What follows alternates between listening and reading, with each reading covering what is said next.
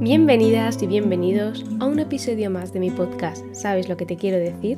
Soy Natalia Benítez y quiero que esto sea un espacio seguro e íntimo donde poder expresar todas aquellas inquietudes que tenemos en la cabeza y que nos perturban en la vida cotidiana. Hola, ¿qué tal? Un viernes más os traigo un episodio nuevo, un episodio donde me abro un poquito más a vosotros y a vosotras y os cuento cómo me siento con el tema de las redes sociales. Además, también os compartiré los aprendizajes que he sacado de este tema.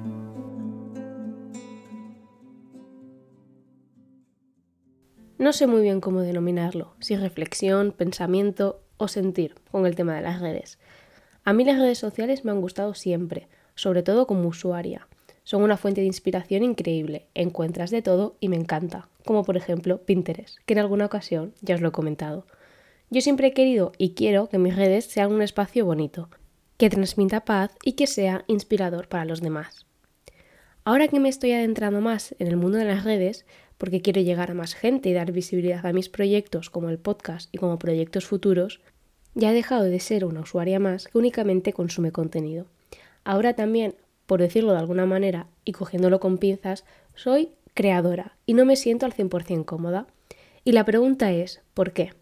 Por ejemplo, yo con el podcast me siento muy bien y muy cómoda, porque para mí esto es un espacio súper íntimo, un espacio seguro, un lugar donde solo transmito con mi voz, lo cual creo que tiene algo que ver con respecto a mi incomodidad con las redes, que aquí solo utilizo la voz. En cambio, Instagram y TikTok, que son las redes sociales que yo utilizo ahora mismo, considero que son un campo de minas, que todo lo que digas, todo lo que hagas es cuestionable, por todo el mundo. Al final no deja de tener un alcance que es el que todo el mundo busca cuando quiere potenciar sus proyectos. Pero claro, no le vas a gustar a todo el mundo. Y hasta ahí está todo claro y está todo bien pero no todo el mundo actúa de la misma forma. Al fin y al cabo, cuando alguien o algo no te gusta, pues pasas el vídeo y ya está. Pero no siempre es así. Hay mucha gente que comenta de forma agresiva y faltando el respeto. Nada que no sepáis ya. Yo no he recibido nada negativo nunca, todo lo contrario. Me habéis dicho comentarios preciosos. En definitiva es eso, para mí un campo de minas, y tienes que ir con mil ojos y mucho cuidado. A eso se le suma que hay muchas cosas que no se pueden controlar y no están a tu alcance. Me explico. Yo me grabo un vídeo con calidad X con un móvil X, que hace vídeos fantásticos y en mi galería se ven así de bien, pero que al subirlo a dichas plataformas ambas me lo modifican a su antojo y de diferente manera, porque no es el mismo vídeo en una red social que en otra, se ve diferente. Claro, eso no está a mi alcance, por lo que tengo que trabajar el dejar de preocuparme por ello y soltar lo que no está en mi mano. Me puedo adaptar, quiero decir. Si sé que, por ejemplo, me baja el brillo al subirlo, pues editarlo previamente poniéndole un poco más de brillo, un poco más alto, ¿no? O lo que sea. Al no sentirme del todo cómoda, hace que todo lo que suba sea cuestionado y revisado minuciosamente por mí misma previamente. Luego el tema vídeos. Los que me seguís ya sabéis que desde hace un poquito de tiempo subo vídeos, tema que en ocasiones me ha llegado a angustiar, porque a veces no me gusta cómo sale el vídeo, o no me veo igual que cuando me miro al espejo. Tengo que deciros que me veo muchísimo mejor en el espejo que a través de la cámara del móvil. No sé si os pasará lo mismo. Ojo, que no es igual grabarse con un tipo de objetivo u otro o con una luz u otra. Todo influye. No es lo mismo grabarte con la luz de tu espacio normal y corriente que con un foco o varios de ellos para crear el ambiente idóneo. No es lo mismo. Y como os decía en el episodio 33, si no me equivoco, para empezar no hace falta tener un arsenal de material fotográfico, por ejemplo, si no te dedicas profesionalmente a ello, como es mi caso. Y para empezar, no es necesario hacer grandes inversiones en material. Quizá dentro de un mes sí, pues entonces se hará cuando sea el momento en el que lo necesites. Muchas veces no es problema del material que se tiene, sino de cómo se utiliza, por lo que es mejor aprender a sacarle el máximo partido a lo que ya se tiene y aprender a utilizarlo a la perfección. ¿De qué te sirve comprarte tres focos y luego no saber usarlo? Todo piano piano. Expresado todo esto, que ha sido un poco también como desahogo, os voy a decir cuáles han sido mis aprendizajes. En primer lugar, aprender a soltar todo aquello que no puedo controlar. No me sirve de nada sobrepensar en un tema que no está en mi mano y no puedo cambiar, ni siquiera mejorar.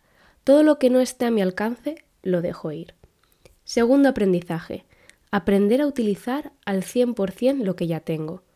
Yo era de las que pensaba que necesitaba la mejor cámara para hacerme una foto perfecta.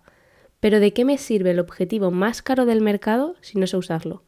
Muchas veces tenemos ese pensamiento equivocado y cuando le sacas todo el partido posible a lo que ya tienes, te lleva sorpresas increíbles.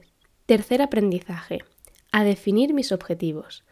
Si mis objetivos son dar visibilidad a mis proyectos y mejorar en cada publicación, solo tengo que empezar y aprender.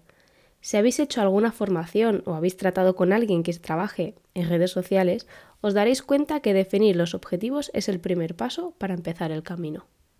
Cuarto aprendizaje. A no compararme. No sabemos lo que hay detrás de cada foto o un vídeo. Quizá haya un equipo especializado o quizá está la famosa inteligencia artificial.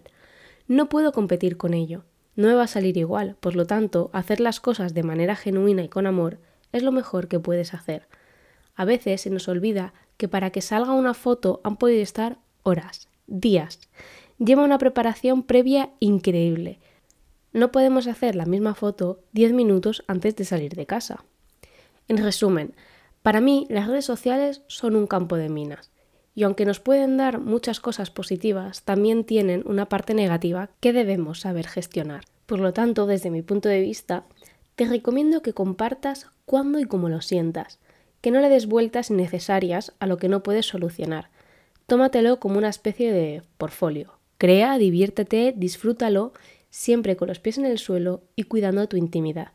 Al fin y al cabo, lo que no colgarías en mitad de la calle, no lo hagas en redes sociales. Haz un buen uso de ellas.